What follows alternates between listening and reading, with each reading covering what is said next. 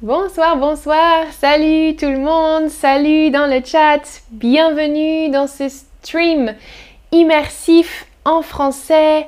J'ai vu qu'il y a euh, une nouvelle personne ici. Euh, aujourd'hui, on parle uniquement en français. C'est un stream immersif sur la politique en plus. Alors, um, be sure to have a good level of French because um, if not, we have some um, lower level maybe more easy for you. Aujourd'hui, je parle uniquement en français. Salut, salut tout le monde, bienvenue. On parle des élections politiques et je vois que dans le chat, vous avez déjà parlé un peu du résultat. Bienvenue à tous. On va commenter un peu la soirée électorale du 24 avril 2022. Hier, dimanche, c'était le deuxième tour de l'élection présidentielle. On appelle ça la soirée électorale parce que euh, à la télé, à la radio, toutes les chaînes euh, parlent de ça et sont concentrées sur la soirée de l'élection, donc électorale. Hein, il y a des estimations hein, tout au long de la soirée, hein, quand on a euh, différents résultats. Tous les bureaux de vote en France ne donnent pas le résultat au même moment. Donc quand les journalistes ont des informations supplémentaires, ils partagent ces informations pendant la soirée. Il y a des invités politiques qui discutent, qui, oui, font aussi des suppositions sur ce qui va pouvoir se passer. Et juste avant le résultat, il y a un décompte. Vous connaissez ce mot, je crois, un décompte. 10, 9, 8, etc. 7, 6, 5, 4, 3, 2, 1. Et le nouveau président, la nouvelle présidente est et on a le portrait du nouveau président qui est dévoilé. Hmm? Dévoilé, on enlève le voile. Dévoilé. Et il y a toujours des mises en scène un peu à la télé pour euh, dévoiler progressivement le visage du nouveau président. Oui, ils essayent toujours de faire des choses avec un peu de suspense. Euh, cette année, il y avait, je regarde vous me dites, j'ai jamais voté. et je suis nouvelle. Bonjour, alors Sana, si tu es nouvelle, dans le chat. Il y avait cette année, au deuxième tour de l'élection, ces deux candidats. Je pense que vous avez vu le résultat hein, entre Emmanuel Macron et Marine Le Pen. C'est bien sûr Emmanuel Macron qui a remporté cette élection, donc son visage a été dévoilé à 20h. Emmanuel Macron a recueilli 58,5% des voix contre 41% pour euh, Marine Le Pen et l'extrême droite. Je vois que dans le chat, euh, vous connaissez un petit peu euh, ce mouvement. bon, je pense que c'est une, personnellement, c'est une bonne chose que Marine, que Marine Le Pen ne soit pas présidente, même si je ne suis pas forcément très satisfaite de la politique d'Emmanuel Macron. Il y a eu beaucoup d'abstention aussi. Le taux d'abstention était de 28%. 28% c'est beaucoup, hein. ça veut dire que 28% euh, des gens inscrits sur les listes n'ont pas voté.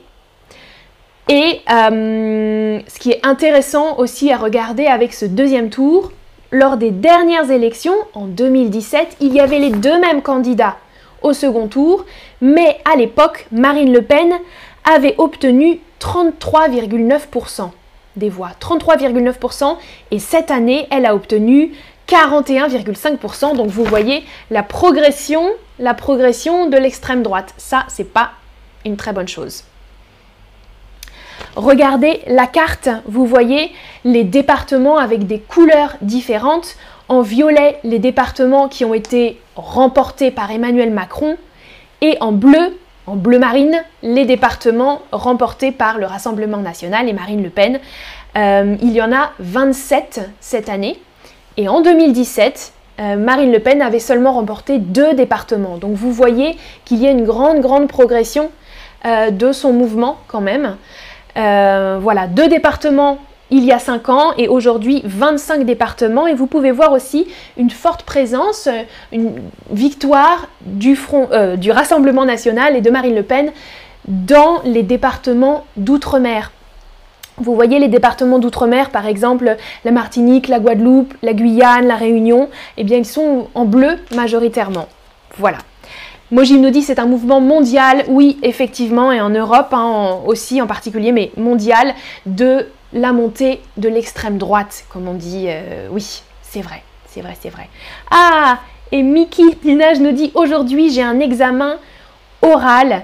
Euh, ok, très bien. Alors bonne chance pour ton examen après. Et tu nous dis au moins ce n'est pas Zemmour, oui, avec un E, oui, euh. Mais bon, ni l'un ni l'autre. Hein. Franchement, il y avait des candidats vraiment mauvais cette année. Alors, j'ai une question pour vous.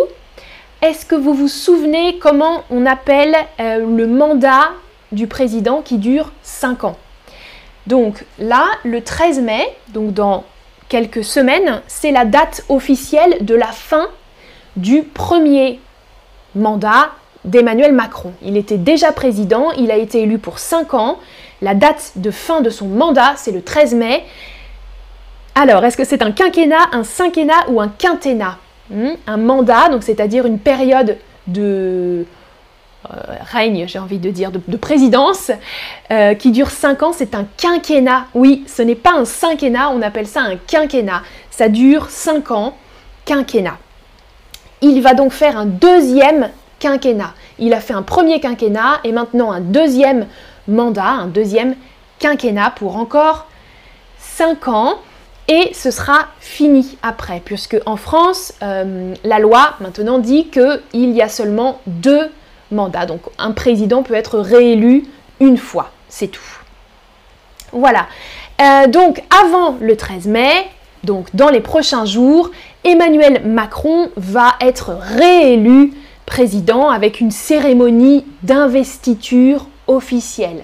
La cérémonie d'investiture officielle, c'est quand un président, un nouveau président, prend ses fonctions.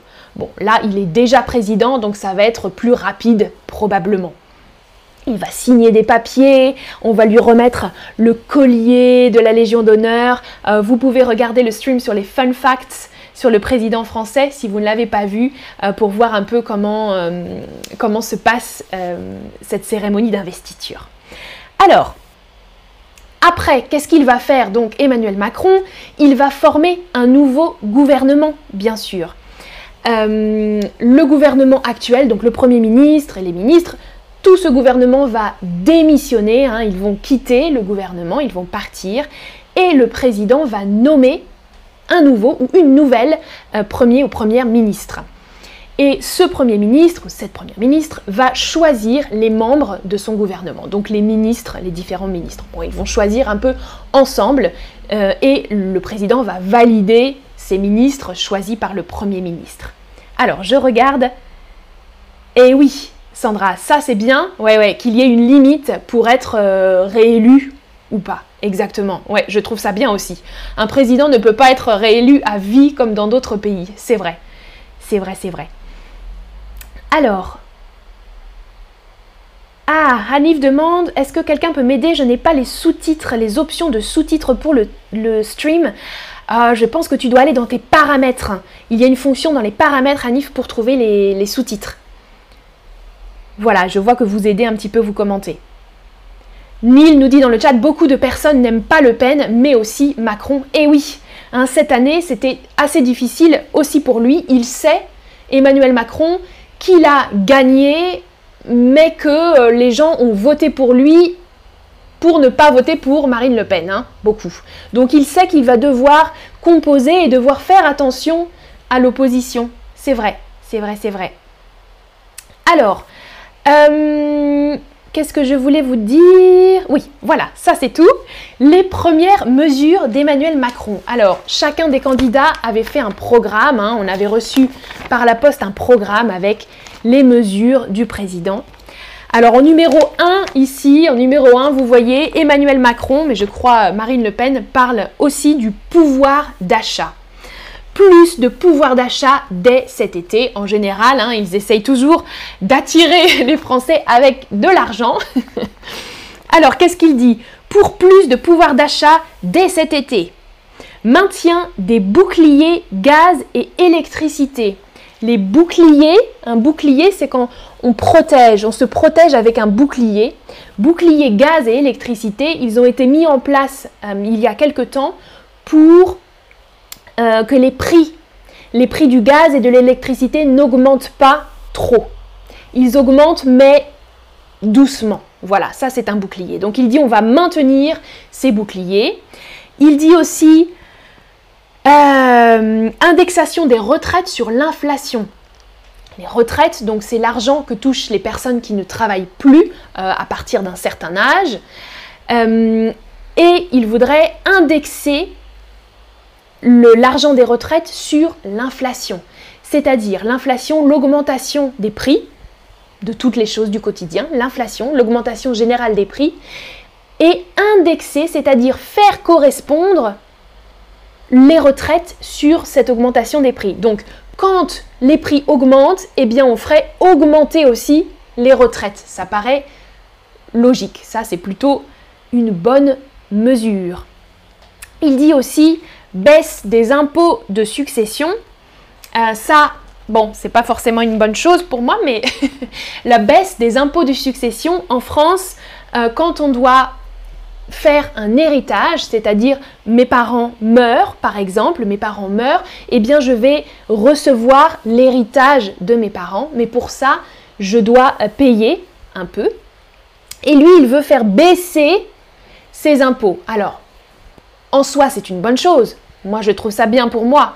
Le problème, c'est que ça fait baisser ses impôts pour les personnes qui sont déjà très riches et qui vont toucher beaucoup d'argent de leurs parents les, personnes, les plus grandes familles euh, de France qui sont très riches, euh, voilà, vont payer moins d'impôts euh, sur ces successions.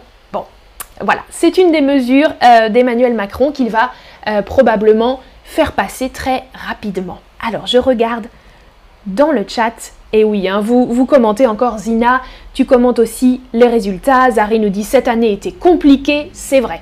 Avec le Covid, différentes crises, c'est vrai, c'était compliqué. Mm, mm, mm. Ah, Sana et Kaidi nous dit, lorsque le gouvernement démissionne, ils vont travailler où après? Oui, ou sur quoi après? Ah, c'est une bonne question.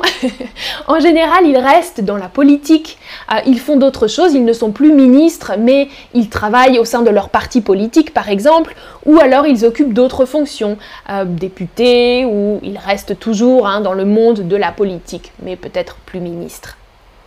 Ok. Alors, ah, Madi, Madi The Light me dit merci beaucoup pour ton stream, super. Oui, la politique, hein, Zari, je sais que, tu n'aimes pas ça et d'autres euh, d'entre vous. Euh, moi, je ne suis pas passionnée de politique, mais c'est parfois intéressant, c'est vrai. Alors, une autre date importante, et on en parle beaucoup avec ces élections, c'est les prochaines élections législatives en juin. On appelle ça la bataille des législatives parce que comme vous l'avez dit dans le chat, beaucoup de gens n'ont pas voté pour Emmanuel Macron. Beaucoup de gens ont soutenu d'autres candidats, notamment... Oh, je parle après. Euh, et euh, il va y avoir de nouvelles élections pour l'Assemblée nationale. Vous voyez sur la photo, les législatives, pendant ces élections, on va élire les députés. Les députés, ce sont les personnes, vous voyez sur la photo, qui siège, qui s'assoit à l'Assemblée nationale pour voter les lois, proposer des lois, etc. Et donc ils ont un rôle très important. Le président, il ne peut pas gouverner tout seul, bien sûr. Le président, il a du pouvoir, mais l'Assemblée nationale a aussi du pouvoir.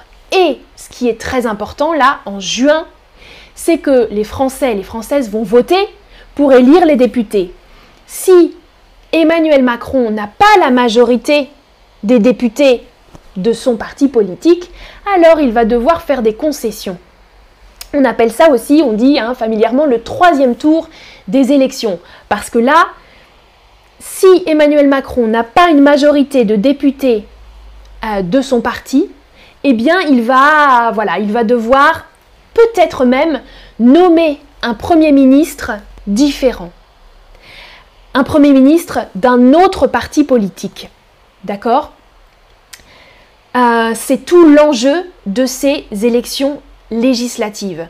Donc, soit Emmanuel Macron va avoir une majorité de députés, et là ça va être facile pour lui de gouverner, soit il va y avoir peut-être beaucoup de, députés euh, qui viennent de l'extrême droite, ou des députés qui viennent aussi de la France insoumise, qui était le troisième parti. Euh, voilà, il y, a, beaucoup d'incertitudes sur ces élections-là. Et euh, j'ai une question pour vous. Si le président n'a pas la majorité, il va peut-être devoir élire un Premier ministre d'un autre camp politique. D'accord? Comment on appelle ça quand le président et le Premier ministre ne sont pas tous les deux de gauche ou tous les deux de droite? Ils n'appartiennent pas à la même famille politique. Il s'agit d'une colocation, d'une coordination ou d'une cohabitation, à votre avis?